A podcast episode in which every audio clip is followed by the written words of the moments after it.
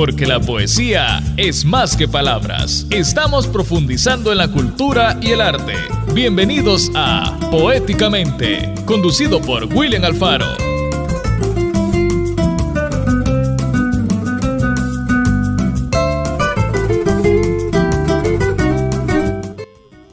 Nueve y tres minutos desde el corazón de América, este sábado 2 de febrero de 2022. 12 del 2 del 22. Ya se va a acercar el, el 22 del 2 del 2022, ¿verdad? Ya, ya casi, ya casi. Bueno, nosotros hoy aquí en directo desde los estudios de Punto 105, la radio bonita, vamos a seguir con un recorrido de esas canciones para dedicar o celebrar este mes del amor y de la amistad. Y vamos a recordar tres grandes éxitos de mi, uno de 1998, uno de 1966 y otro de 1991. Ya tenemos a aquí una de nuestras socias así tan querida, todo dulcito, todo hoy en la mañana y con cafecito para despertar. Ya, ya, ya, ya, ahí están escuchando la risita de ella, ya, ya, la, ya la van a escuchar. Eh, bueno, hoy también vamos a tener un programa con la participación del poeta Noel Lima. Él ya está por llegar ahí, imagino que viene corriendo desde Aguachapán ahí. Ah, ayer entiendo que ya estaba aquí en San Salvador o en La Libertad. Bueno, quien nos comentará de su nueva publicación, La cicatriz del canto, su más reciente título publicado con la editorial La Garúa de Barcelona, España. Y bueno, y ya lo decíamos acá, este tenemos la visita en los estudios de Punto 105. La semana pasada tuvimos ocasión de compartir con ella casi todo el programa. De Patricia Girón, nuestra Patty Girón, de Gis Bakery, para nuestra sección Un verso y un café. Y hoy tenemos un verso muy, pero muy bonito eh, que tiene que ver obviamente con este mes del amor y de la amistad, porque Mario Benedetti, que un poeta uruguayo enormemente sabio, aseguró en un haiku de que es casi ley los amores eternos son los más breves. Y es curioso porque febrero, el mes del amor, es el más corto del año, ¿verdad, Pati? ¿Cómo estás, Pati? Bienvenida a Punto 105. Pareciera que es el mes más corto. es el mes más corto, es el mes así en el que como que ocurren las cosas de manera más rápida, ¿verdad? Y así como, dice, como decía Benedetti, ¿verdad? Es casi ley, los amores eternos son los más breves. Contame, ¿Qué, tal la semana? ¿Qué han estado haciendo en la estación? ¿Qué hubo? Fíjate que hemos tenido, eh, como es el mes del cariño, el mes del amor, todo el mundo anda así. Me gusta lo del mes del cariño, fíjate. Es que es el mes del cariño. Sí. Porque, pues sí, la amistad, el amor y todo. Así que hicimos cajitas con mini pie en forma de corazones. Como el logo de Como el logo de Giselle exactamente. Hicimos cajitas con mini pie dulces en forma de corazón. Así que han sido. ¿Rellenito de qué? Rellenito de manzana y de piña. Ah, qué rico. Sí, así que ahora les trajimos una cajita para que las compartan. Contanos, este, ¿qué, ¿qué, es lo que vamos a poder degustar hoy con nuestros invitados aquí, la gente del estudio, aparte de los pastelitos de manzanita y de corazoncito. De corazoncitos. Los corazoncitos, ah, mira, los corazoncitos de manzana y piña. Exacto, corazoncitos bien dulces. También les traje un tarrito con galletas de mantequilla para que las tengan en el estudio. Muchísimas gracias. Ahí estén, las vamos a estar rellenando todos los fines de semana. Vale. Y ahí vamos a seguir compartiendo cositas ricas. Aparte, unos, eh, unos latte y otros cafés. Cafés americanos. Café americano. Contame qué actividades o qué cositas tenés de nuevas en la estación. Fíjate que por lo pronto, ahorita estamos, eh, viene, se viene el 8M, ¿verdad? Sí, claro. tenemos, eh, ya vamos a tener la nueva línea de camisas de señorita violencia. Ajá. Arriba, con las compañeras. Claro. El corazón es verde. También, bueno, hay literatura, obviamente, están los libros. tenemos las obras clásicas, ¿verdad? Obras escolares clásicas. Y estamos pensando ya en introducir un poquito de otra línea de literatura.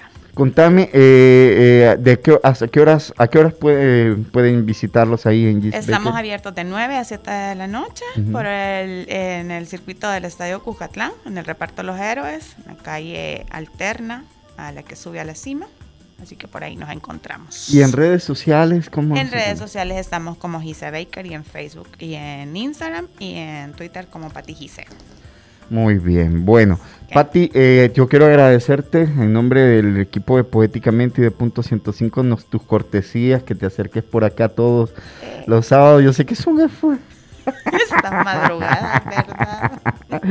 Y te esperamos, te pues, esperamos igual la próxima semana. Así que ya están por ahí, mm, ya están degustando ahí los cafecitos. Yo sé que Maciel por ahí andaba con el cafecito. También, eh, también Evelyn.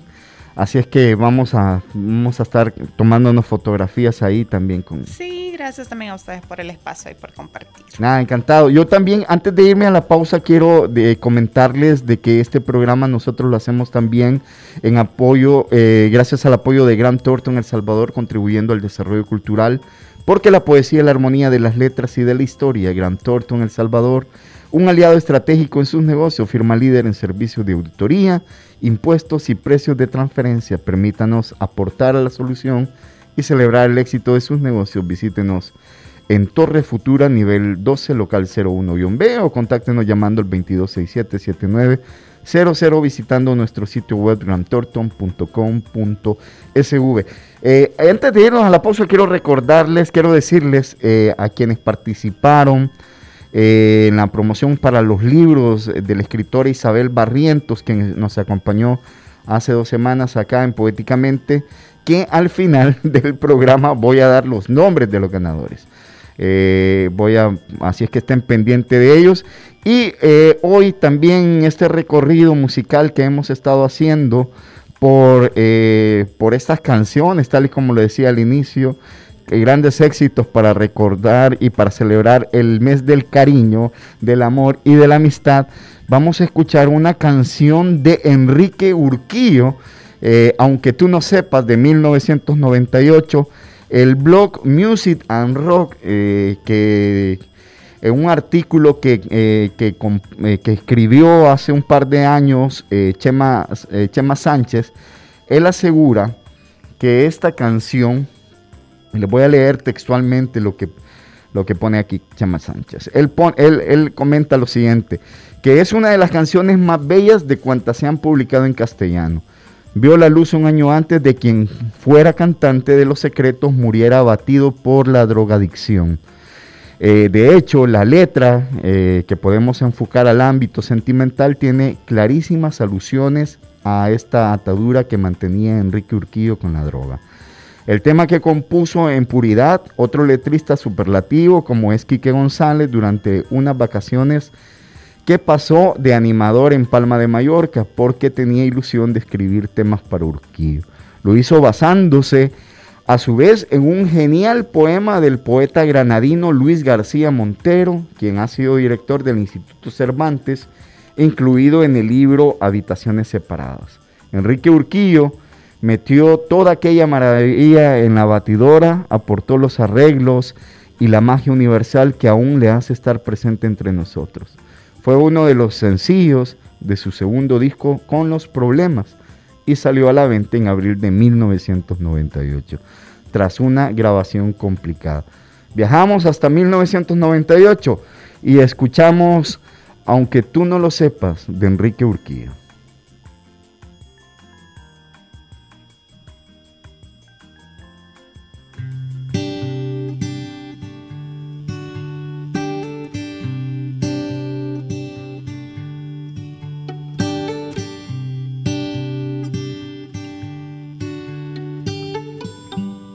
Aunque tú no lo sepas. Me he inventado tu nombre, me drogué con promesas y he dormido en los coches. Aunque tú no lo entiendas, nunca escribo el remite en el sobre no dejar mis huellas.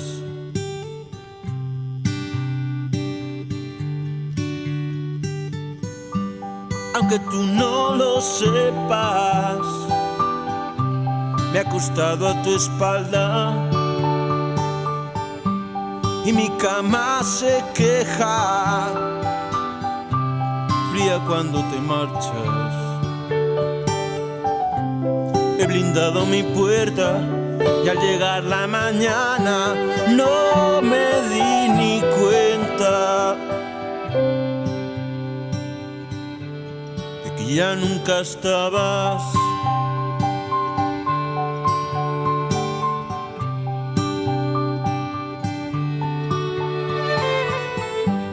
Aunque tú no lo sepas, nos decíamos tanto las manos tan llenas, cada día más flacos. Inventamos mareas, tripulábamos barcos y encendía con besos el mar de tus labios.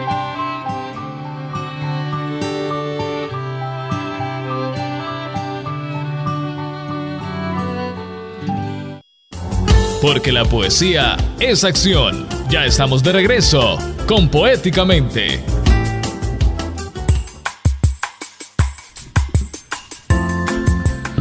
Nueve y 17 minutos, bueno, nos fuimos a la pausa musical escuchando a Enrique Urquío, aunque tú no lo sepas, esta canción de abril de 1998 escrito por eh, Quique González, inspirado en un poema del poeta granadino Luis García Montero, del libro Habitaciones Separadas. Qué bellísima canción, la verdad que el sentimiento con el que la canta Enrique Urquillo y los problemas es tremendo. Bueno, y tremendo también el invitado que tenemos aquí. Ya lo habíamos eh, anunciado entre semana. Él lo había hecho a través de sus redes sociales, de Twitter, no sé si también lo hizo en Instagram. Bueno, ya le vamos a preguntar. Tenemos acá al poeta Noé Lima. Noé Lima, aguachapaneco, poeta salvadoreño, que, quien recientemente acaba de publicar su más reciente poemario bajo el sello de La Garúa. Eh, yo recuerdo La Garúa, quiero ver, a inicios de este siglo, porque dos poetas salvadoreños ganaron un certamen que la Garúa había convocado. Noé, ¿cómo estás? Bienvenido a los estudios de Punto 105 y a Poéticamente. Bueno, muchas gracias por la invitación. Noé, contame que, de qué se trata este nuevo poemario, este nuevo hijo literario, como tú siempre comentas. Pues fíjate que este, el libro básicamente eh, es una línea que vengo trabajando desde hace aproximadamente 10 años. Y pues dentro de ese grupo de libros, que son aproximadamente 10, estaba este. 10 libros, o sea, es una saga. Es una saga.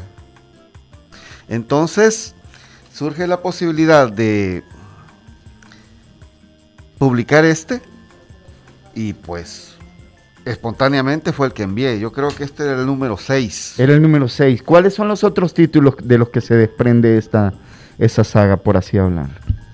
Mira, es que no es una saga per se, sino que se trata de una línea poética definida, que es, eh, hay una mezcla bizarra entre realismo sucio, realismo social, realismo político, eh, sin descuidar la parte lírica.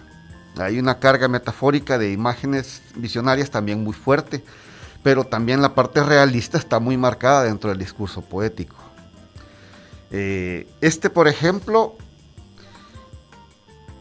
tuvo que tener un tratamiento distinto porque al final incluí varios textos que no, no estaban dentro del, del, cuerpo poético de esta obra y que se ajustaban más hacia esto, hasta, hasta este tiempo, ¿no? hasta esta época. Y son tres textos que decidí incluir y que estaban bajo la línea perfecta de la idea poética del libro. El libro sale eh, bueno, el libro recién acaba de salir. En el mes de noviembre. Noviembre, noviembre. del año pasado. Sí. Vos lo recibís apenas hoy en enero, si no me equivoco. Exactamente. Y eso obviamente tiene que ver con por el tema de la pandemia, etcétera. ¿Cómo hicieron en el caso, este, sin que, bueno, desde acá tú mandaste el material, obviamente tuvieron que reuniones en línea para poder para poder este, editarlo, pues, por así decirlo. Sí, el trabajo curatorial ha sido bastante intenso, porque con el editor, que es un poeta catalán muy bueno, por cierto, eh, se llama Joan de la, Joan la Vega. Joan de la Vega. De la Vega, sí, correcto. Este, tuvimos varias reuniones virtuales y pues llegamos a un consenso, porque los editores, vos sabés que algunas veces no van a estar muy de acuerdo con algunas cosas, pero en este caso particular nos entendimos muy bien desde el principio. Y hay una anécdota, fíjate, mi perra es una salchicha, estaba un poco malita de la cadera. No podía caminar, quizás se había golpeado, no sé. Y yo, como buen amo, como buen amigo, como buen hermano de la perra, puse una colchoneta. Y yo también me sentí un poco deprimido, quizás por la cuestión del encierro y todo esto, todo lo que nos ha traído la pandemia. Y pues puse una colchoneta y ahí estaba durmiendo con la perrita para que ella no se subiera a mi cama, porque ella duerme conmigo. Pues en uno de esos tres días que estuvimos ahí en la colchoneta, me cae la llamada. Hola, buenas, sí, soy fulano de tal, el editor de la... Joan, Joan, claro. Ah, mira, eh, te quiero publicar un libro. Ah, vaya, chévere. Mañana te lo mando. Y al día siguiente se lo mandé y fue un proceso de aproximadamente unos Seis meses de trabajo. Seis meses. Bueno, este sería el tercer título de eh, escritores salvadoreños publicados por, por la Garúa, ¿no? Mm, sí. estimo. Porque, bueno, obviamente Crisma Mancilla, quien eh, ganó... Eleazar Rivera también. Eleazar Rivera también, compañeros de generación, bueno, Eleazar en el caso de la generación de los 90, ya vamos a hablar un poco de la generación de los... Este, y Crisma, que es más joven, eh, bueno, y ahora vos, pero también hubo, recuerdo bien, si, bien recuerdo, hubo una antología en la que participaban, si no me equivoco, autores salvadoreños y nicaragüenses, creo. Sí, y también se publicó un libro del fallecido poeta nicaragüense Francisco Ruiz Udiel. De Francisco Ruiz Udiel, correcto. Eh, contame eh, de la razón del título. Si querés contar la razón del título, porque yo también soy, a veces soy partícipe de que la poesía no necesariamente se tiene que explicar. Bueno, mira, yo creo que la poesía tiene un fin, no solamente tener un discurso lírico y hablar bonito de los ojos de los bueyes, como hizo mi paisano. Alfredo Espino. Alfredo Espino. Aquí viene un poema dedicado a Alfredo, por cierto. Este, la poesía tiene que comunicar algo, tiene que decir algo, tiene que trascender hacia un momento histórico como en el que estamos pasando ahora. Y yo te podría decir que la ruta, porque ¿cuál es la ruta de la poesía? Ya que estamos en esta coyuntura política, la cicatriz del canto habla de eso, de las desapariciones, habla de los presos políticos que tenemos y habla del caos que impera ahora en el país. Entonces la cicatriz del canto es una especie de esperanza, ¿me entendés? Pero esa esperanza que también es un machetazo afilado hacia la realidad que tiene el pueblo salvadoreño. Es, es, es un libro eh, contemporáneo, definitivamente, eh, eh, con un reflejo sobre la situación que, vive el país en los últimos años. Exacto. yo, yo he insistido que de la poesía también se puede hacer algo que, que, no sé si en qué quedó con el tema de la, con, con la generación comprometida, porque yo no, no, no bueno, eh, con el paradero de Roque es, no, sabemos ni dónde está el cuerpo, pero luego eh, ni, ni, los poetas ni los escritores que estaban vivos eh, ahora entiendo dónde están. Entonces creo que, que, sí, desde la poesía se puede hacer una especie de, no, no quiero decir compromiso, por eso mismo, por el tema de la, de la sino que, pero creo que la poesía puede ser un objeto de denuncia y también de Tal y como tú lo decías sobre el tema de la esperanza, eh, un, fenómeno que también rescate eh, la esperanza de para las demás personas, porque definitivamente el poeta no solamente puede hablar de un mundo trágico, ¿verdad? También tiene que venir y, dejarle constancia de, que el mundo vale la pena en alguna medida, pues. Sí, Mira, Vicente Alexandre te enseñaba de que tenés que aprender a observar tu entorno. Ese entorno en el que vos estás ese es tu mundo poético. Claro. Si en mi mundo poético reinan las desapariciones, reinan los presos políticos, reinan los niños huele pega de la calle. La iniquidad, todas esas cosas. ¿Sobre qué voy a escribir? Claro. Si yo me pongo a escribir poemas de amor en esta coyuntura social en la que estamos en El Salvador, sería una postura completamente burguesa. Claro. Y, y, totalmente eh, separada de la realidad, obviamente. Correcto. O sea, mucha gente puede interpretar, bueno, es que los poetas en realidad lo que tienen que crear es es un mundo onírico, no, no, no tangibilizar a través de la poesía una realidad que a veces desborda, ¿verdad? Que es que, eh, que, una realidad de que supera incluso a la misma, a los cánones de la realidad misma, o sea, una distopía tremenda, ¿verdad? Por ejemplo, situaciones que se han dado, este, eh, cementerios clandestinos encontrados y de repente, bueno, y, el que toma las decisiones que está haciendo en este momento, ¿verdad? Cosas así. Contame, este, ¿cuántos títulos en, cuántos años de estar escribiendo literatura? Tú ya, ya lo comentaba, tú eres eh, miembro de la generación de los 90, eh, miembro del taller literario Tecpan. Sí. Contanos, contanos un poco de tus orígenes. Bueno, el taller literario Tecpan surge en la Escuela de Derecho de la Universidad Dr. José Díaz Delgado allá por el año 1994 y fue fundado precisamente por el que es ahora rector de la universidad, el doctor este, Enrique Sorto Campbell, el doctor Ricardo Menaguerra, que creo que fue magistrado suplente de la Corte Suprema de Justicia, y tu servidor pero como ahí habían algunas veces algunos motes dedocráticos, no democráticos, me nombraron a mi director del grupo. Y por azares del destino el taller duró 10 años. ¿Quiénes, ¿Quiénes lo integraban? Mariano Guzmán, Luis Angulo. Los, los Guzmán eran dos, ¿no? Era Mariano y, Manuel. y Manuel, los Guzmán. Los hermanos Calles los Calles también, Diego y... Diego y el otro muchacho que por ahí anda. que voy a tratar de hacer memoria. De... Sí, es que fíjate que... Es que eran por partida dobles eh, allí, ¿verdad? Los Calles y los Guzmán. Los Guzmán, Luis Angulo, Claudia Meyer. Luis Angulo, sí y Daniel Castillo. Daniel Castillo. Daniel, bueno, tengo mucho tiempo de no saber de Daniel, mira, vamos a, rastrearlo. Daniel vive en Estados Unidos. En Estados Unidos, estuvo hace un tiempo, bueno, él tecleño también, ¿verdad? Sí. Estuvo haciendo comunicaciones en Santa Tecla. Eh, y Claudia Meyer, que trabaja acá en la universidad, eh, trabaja en la universidad, acá en la UFG, y bueno, ya ha estado también amiga, participado acá en Poéticamente en varias ocasiones. Eh, un taller sólido, sólido en gran medida. Sí, porque fíjate que era bastante multidisciplinario. Sí. Porque la mayoría de los TECPAN pintábamos, eh, tocábamos instrumentos musicales, hicimos varias exposiciones de pintura como grupo. Sí.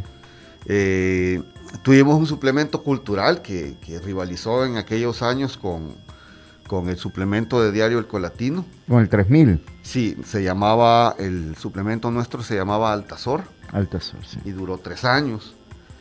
Y aparte de eso, el suplemento nos ayudó para hacer una limpia en el taller, ¿ya?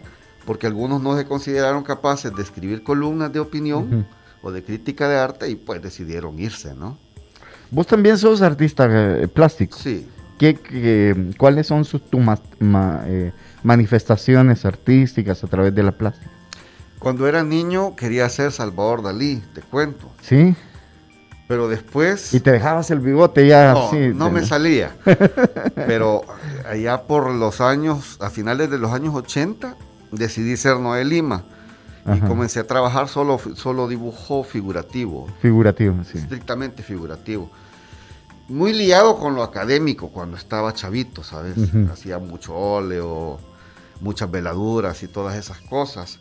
Creo que aquí en mi teléfono cargo algunas imágenes, luego te las voy a mostrar, pero, Por era, favor, lo que, pero era lo que yo hacía.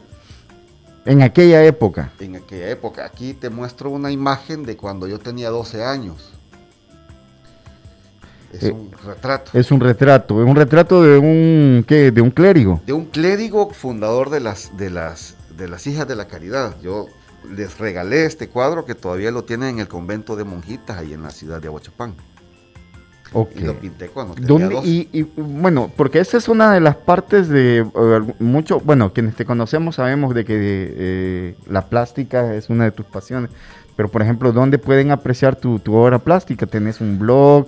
¿Hay algún sitio en internet donde se pueda, se pueda ver?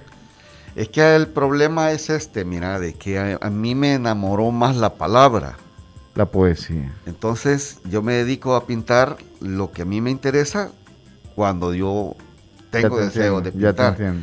A partir de este año, porque ya tengo mucha obra acumulada, mucha obra escrita, pienso ir liberando poco a poco la obra ya trabajada y que ya está bastante avanzado el trabajo en ese sentido y dedicarme a mancharme las manos con óleo. Podríamos decir en todo caso que eh, tu obra plástica está íntimamente ligada con la obra escrita. Es decir, es interpretaciones. en- No. en la con- ah, ok. ok. No, no. Corrige. Es una especie de, de dualidad la que yo vivo, ¿me entiendes? Sí. Porque el Noé Lima pintor es muy diferente al Noé Lima poeta. Ok. El Noé Lima pintor es como más sutil, ¿no? ¿Ya? Y en cambio, el Noé Lima poeta es, es más machetero, pues es más realista. ¿Ya? Y a nivel plástico, lo que yo escribo no se podría, no se podría pintar. Yo creo que nadie compraría una pintura demasiado sangrienta. Ah, entiendo. Entiendo. Bueno, tenemos casos como, por ejemplo, de, no sé, la obra de Renacho Melgar, que también es muy crítica de, esta contemporaneidad, pero no sé, eh, eh, todavía me intriga más conocer esa parte eh, gris o oscura que vos pretendés eh, mm, enmarcar en tu, en tu pintura. Bueno, cuando haya ya la posibilidad de exponer, yo te voy a invitar. Y ahí te Ya, vas ya a un, desengañar. ya es- ya es un trato, ya es un trato. Contame, Noé, ¿cuántos títulos publicados en estos años de, de- de escribiendo? Seis. Seis títulos. Seis. Aparte de obra que aparece en diferentes antologías. Antologías, publicaciones en internet, periódicos, etcétera. Recordarnos los títulos, por favor, para la audiencia. Efecto residual. Efecto residual, Este. mm, ¿Cómo se llama? Erosión. erosión, sí, Zumbido. zumbido, Un seno empalado en tu un insecto empalado en tu seno. sí, Este. Antología vintage. sí. Y la cicatriz del canto. Antología Vintage, que es un título recién eh, También publicado en España. publicado en España. ¿Con Sí. qué sello editorial? BGR. BGR. BGR. Me recuerda, bueno, yo el año pasado tuve ocasión de hacer una, de, publicar una antología, el Dictadura Vintage también. Que, Sí. Sí. El tuyo se llama Antología. Antología ¿Y Vintage. qué es una antología personal? Son poemas que han sido sacados de los libros oficiales. Sí. como los tracks A y B de, la- de los discos de las bandas de, de heavy metal o de rock clásico, ¿me entiendes?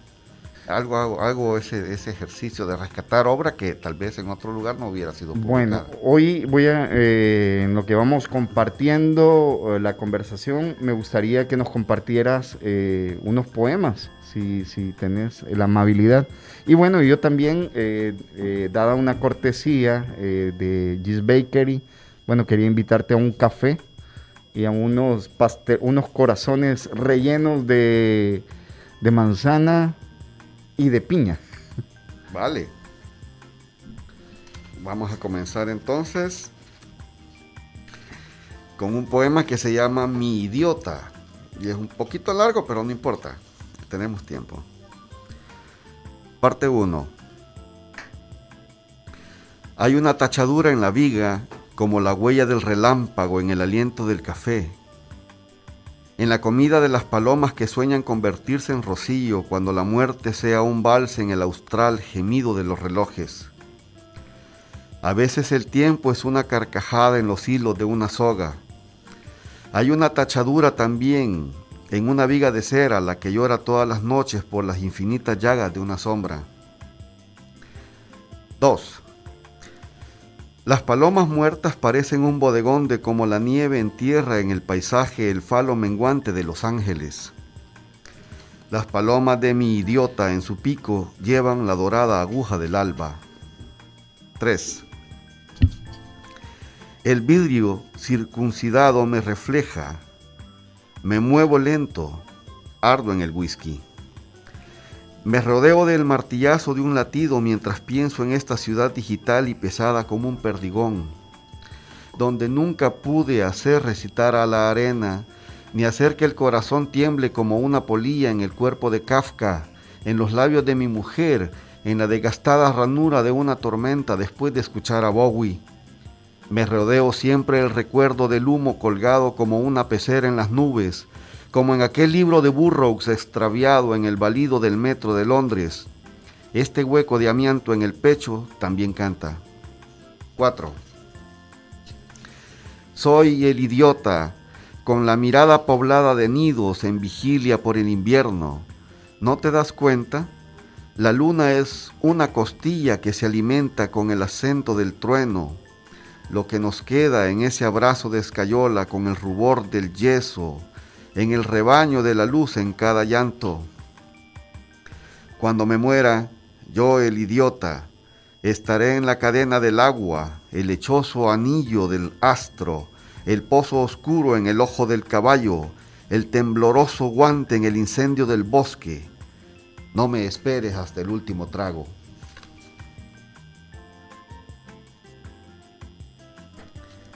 ¿Me recuerdas el título de este poema? Que el, este, mi idiota. Mi idiota. ¿Cuántos poemas eh, comprenden esta unidad, este libro? Son pocos realmente. Lo que sucede es que son largos, ¿no? Sí. Poemas de largo aliento. Sí, podríamos decir que sí. Son como unos 25 más o menos y el libro consta de 64 páginas. Muy bien cuidada la edición, por cierto, muy muy bonita. Bueno, yo que tenga memoria, las ediciones de La Garúa siempre han sido muy, pero muy bonitas. Sí, la verdad es que sí. ¿Presentación del libro piensas hacer alguna en, algún centro cultural, en algún espacio? Sí, tengo la intención de presentarlo. Esta es la primera ocasión que lo presentas en público. Muchísimas gracias. Sí, gracias, gracias. Vamos, mira, este va a estar bien que empecemos a hacer esto más en directo. Les cuento, eh, a nivel de anuncios, sí, parroquial, la próxima semana nos va a acompañar el, narrador Ricardo Pereira. Ya tuvo ocasión de compartir aquí poéticamente con nosotros. Y, por cierto, también viene a presentar su más reciente título, a nivel de narrativa que se llama Soft Machine del sello de eh, Índole Editores. Así es que él es el invitado para la siguiente semana. Noé, otro poema, por favor, compartiendo. 9 milímetros. Terry Cat mira la pistola. Sus labios de alfabeto naranja tiemblan. Insiste en tocarla. No deja de tomarle el pulso a su fría piel a esa alba tibia en la cavernosa fosa de Woodgan Hills, que ha lanzado al aire el acorde secreto del fuego. Sin saberlo predice el canto de la piedra cuando juega a ser sorda ante el mineral aliento de la tierra que está lista para enterrar el peso de la neblina. Todos escuchan el ronroneo de las botellas sobre las mesas, las últimas palabras de un brindis. Tranquilos. Todo está descargado. Su crepúsculo de hueso cae roto por un balazo, como un abecedario en el papel tapiz rompiendo su abultado vientre y el sobrepeso generado por la cerveza. Terry Cat ya no juega ruleta rusa, ni toca una Fender Stratocaster más que en el viejo vinilo de mi padre, dando giros como flor erizada por una aguja. Muy bien, muy bien. Totalmente tiene que ver con esta época. Nos compartes uno, uno, uno más, por favor. Noé, eh, em, ¿cómo te encuentran en redes sociales? ¿Cómo, y si la gente tiene interés de poder eh, adquirir el libro, ¿cómo puede hacerlo? Eh, pueden este, comunicarse conmigo a través de mis, de mis cuentas de redes sociales, como buscarme como Noel Lima. Noel Lima, tanto en Facebook, Facebook y, Instagram y Twitter. Y Twitter, ajá. Y te buscan ahí y se pueden contactar. Se pueden poner en contacto conmigo. El libro vos lo tenés para, para poder vender. Sí, tengo algunos ejemplares para vender. Y también pueden... ¿Y qué precio tiene para las personas que puedan estar interesadas? 15 chirilicas. 15 dólares. Hay que entender de que es un libro que lo han traído de Europa.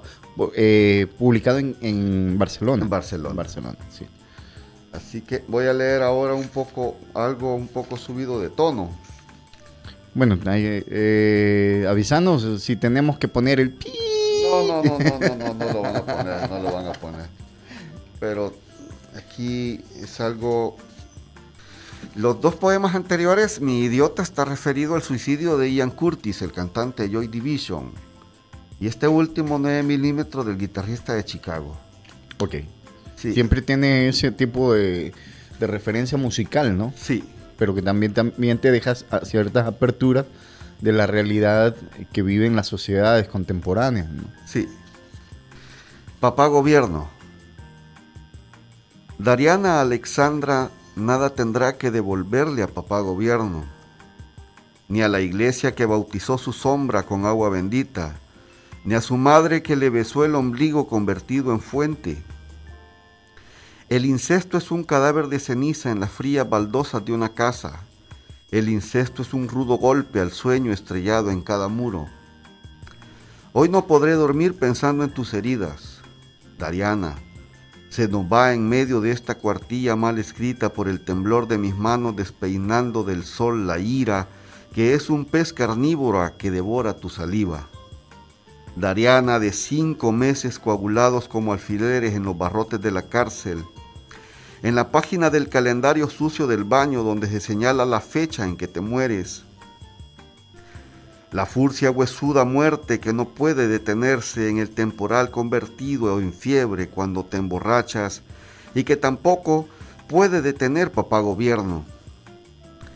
Yo no la deberé tampoco nada cuando me asesinen en el inolvidable San Salvador, ni el aire, ni la monotonía del galope de los peces cuando deliran en los ríos, ni mis deudas de agua celeste cada vez que me bebo las estrellas, ni mi nombre convertido en fósil en la boca de mis amantes, ni mi letargo al semblante, al sembrarte los ojos con tormentas, convertirlos en cerillas a la hora en que lea este poema.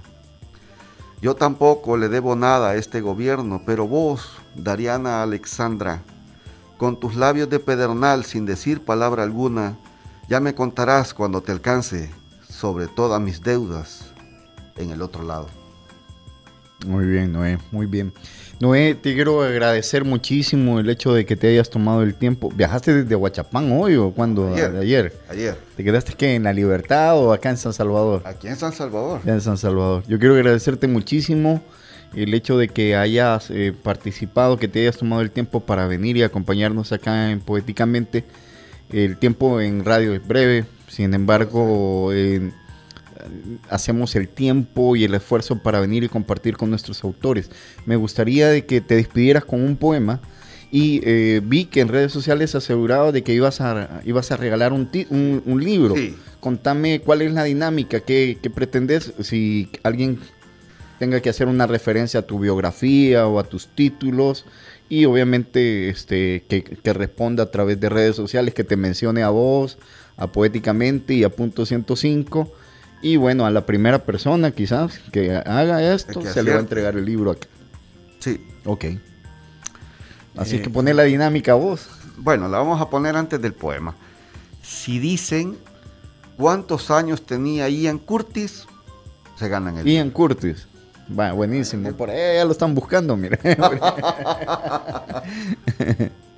bueno, entonces voy a leer un poema que es un poco largo, creo que se podrá. Adelante. Este es un poema collage. Ok. Clandestino es mi nombre. Me hice clandestino con esa rosa mística llamada revolución, donde mi cuerpo de cal quedó olvidado como sol manco al caer de golpe, el calor intenso de la bala en la nuca, mi nombre hecho añicos como el ocaso. ¿Fue mi juicio el insano relincho del caballo doméstico al bur de la metralla? Tal vez alguien diría que fui leal y fui bueno, con ese dolor de sentirme patria partida, con el filo de la hoja de papel que escribe sola su, historia. En cada ángulo se sujeta las manos vaciando versos, dictándole a mis verdugos esa bocanada de ceniza que ha de cubrirme. Y es que solamente mi canto de tierra sobrevive más allá de la memoria del gusano, de la miopía de las piedras, del estruendo esculpido en el ombligo de la noche, porque solo mi voz tiñe de la sangre de mis libros, mis ocultas palabras de congoja. Me hice clandestino con la subvertida ilusión de lacerarme los dedos adolescentes, de tanto ver a través de ellos la miseria, la fangosa canción en la olla de frijoles que ruidosa se oye lamentar el llanto de los chicos. Mis vicios entonces lucirían como joyas antiguas con esos deliciosos colores del veneno, como lamentaciones del asno fornicando con el destierro, con cada patada de niebla en esa hora donde cae mi cuerpo con esos recuerdos de mi padre el extranjero tiñéndose de pipil para engendrarme. Un golpe se va haciendo largo, desvistiendo esa boca de cera que desvela clandestinamente mi nombre. Un golpe se va transformando en túnel donde respiran los dioses eléctricos. Me hice hojarasca, piel envejecida donde el tuétano hace su hogar de carroña de silvestre murmullo al pasar los años. Voy sangrando nuevamente. Cada gota es bautizo de rabia. Voy cayendo como muro sin brazos para sostener ese cuerpo irreverente que nunca mostró su rostro de fauno, de ladrillo remendado con la mortaja del silencio, con el cramor de piedra que eligió la esperanza. Y es que soy ese unánime grito como prendido de las faldas de los volcanes tejidos de huesos, Nunca ha sido tan tarde para hacer parir al universo ese parto de ceniza con esta lluvia que parece no detenerse por el peso de las balas. Fue mi juicio el ensayo de la máscara de papel almidonado que ríe enseñándome sus colmillos con traición de avestruz, buscándole respuesta a la tierra, la ofrenda última de los martirios. Soy clandestino, de nombre Roque, sepultado cuando dialogué con las perlas perfumadas de la noche, esas hijas mías que amé con la tolerancia de las aves de las calles que desnudé cuando mi grito se hizo nudo, atado a mis manos de espiga, delgadas como hocico furioso sepultado cuando deshice esos poemas para mi amada fortuna, mi suerte desprendida en el susurro de la ventisca, huesuda hermana del último otoño. Ahora llueve de nuevo, nunca ha sido tan tarde las siete menos cuarto como hoy. ¿Me dispararán ahora o esperan que mi cuerpo delate sus cicatrices con la infamia que sacudió las raíces del tedio? Me hundiré tenue sobre el agua del acecho de los leopardos. Me sumergiré lentamente en esa palabra incinerada cuando se deshaga mi cuerpo en esa bocanada de ceniza que es lanzada del cielo. Me marchitaré como flor de cemento para no deshojar mis labios de arena. Me convertiré en fantasma incauto creyéndose vivo en las raíces de los árboles. Me sofocaré los dientes de escamas para verterle mi discurso a mi sangre de brea. Me haré un espejo con mis huesos de seda. Junto a la diseminada desesperación que me ofrecen, me desecharé como polvo disuelto de en esa luna llena de escorpiones. Me inclinaré ante la balanza esculpida de fuego para levantar mi corazón helado como el lento andar de los relojes en celo a esta hora cuando sienta la presión de la hoguera, el cataclismo de la infamia escrita con la cera robada a Prometeo. Nunca fue difícil morir al lado de los grillos cuando gritan extrañas sílabas a la grieta del cangrejo hecho piedra. Nunca, nunca, realmente nunca fue difícil morir como la noche muere con menguantes carcajadas. Diseminada mi carne quedará como cruz de mayo retándole al viento que guarde sus canciones cuando el invierno presagie ese hormiguero furioso que caerá como zumbido ante el rostro perdido de las nubes que retratarán mi agonía con un soplo helado como mi miedo encadenado a mis pies equinos, a mis poemas más amados escritos con mi puño de palo, de miel mi cráneo movedizo. Seré trueno después de morir con este horizonte castrado de horas. Tal vez alguien diría que fui leal y fui bueno, pero solamente tú recordarías mi manera de mirar a los ojos. Muy bien, muy bien, Noé, muy bien, muchísimas gracias. Bueno, ha sido el poeta Noé Lima, Guachapaneco, quien hasta se ha tomado el tiempo de venir y presentar acá su nuevo material eh, poético, su nuevo libro eh, publicado por Editorial La Garúa de Barcelona, España, La cicatriz del canto. Te mandan saludos en vivo. Eh, la poeta Claudia Meyer, por cierto, mira cómo es, a veces están pendientes, están pendientes del programa.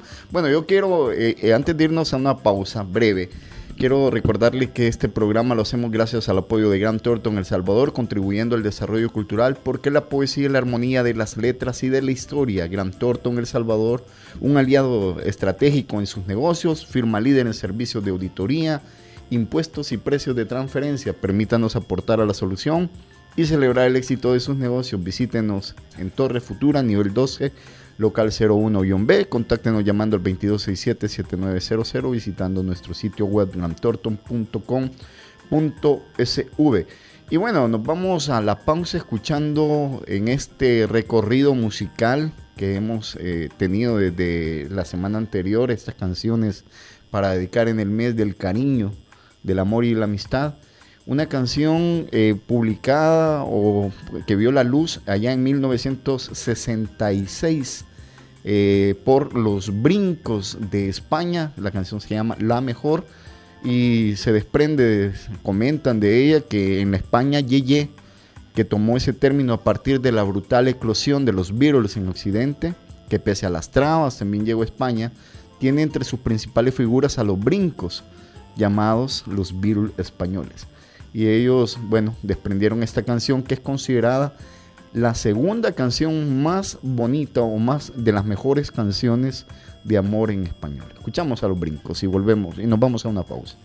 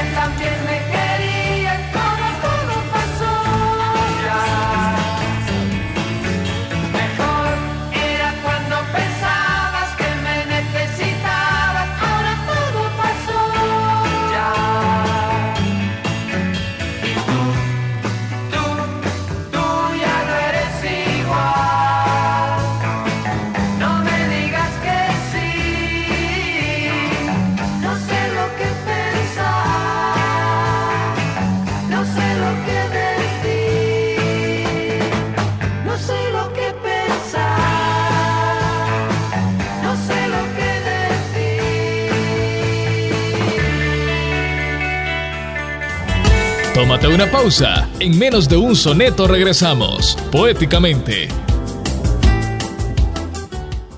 Porque la poesía es acción. Ya estamos de regreso con Poéticamente. 9 y 57 minutos en directo desde los eh, estudios de punto 105. Bueno, ya les, les comentaba al inicio, eh, antes de tener esta conversación con el escritor Noé Lima.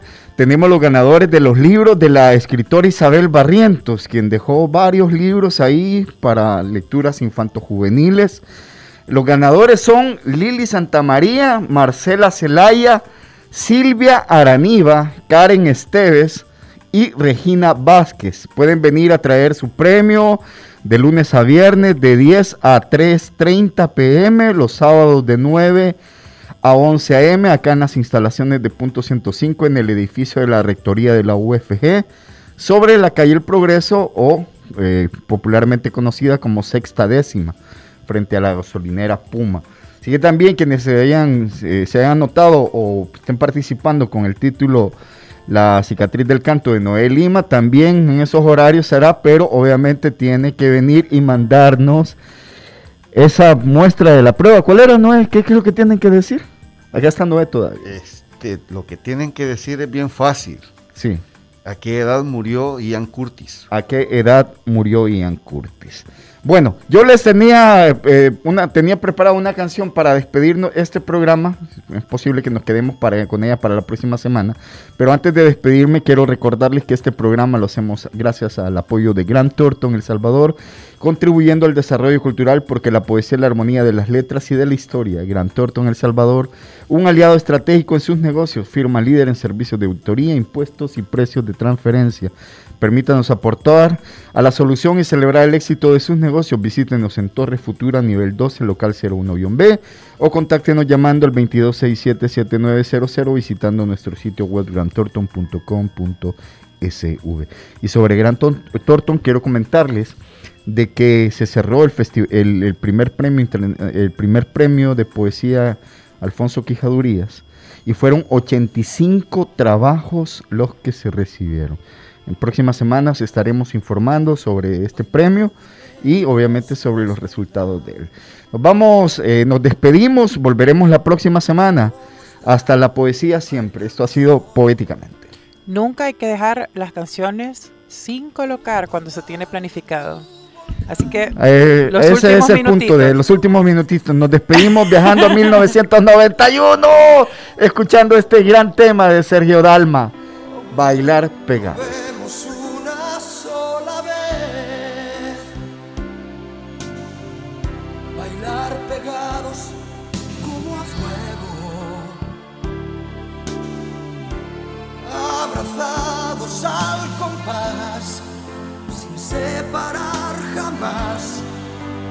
cuerpo.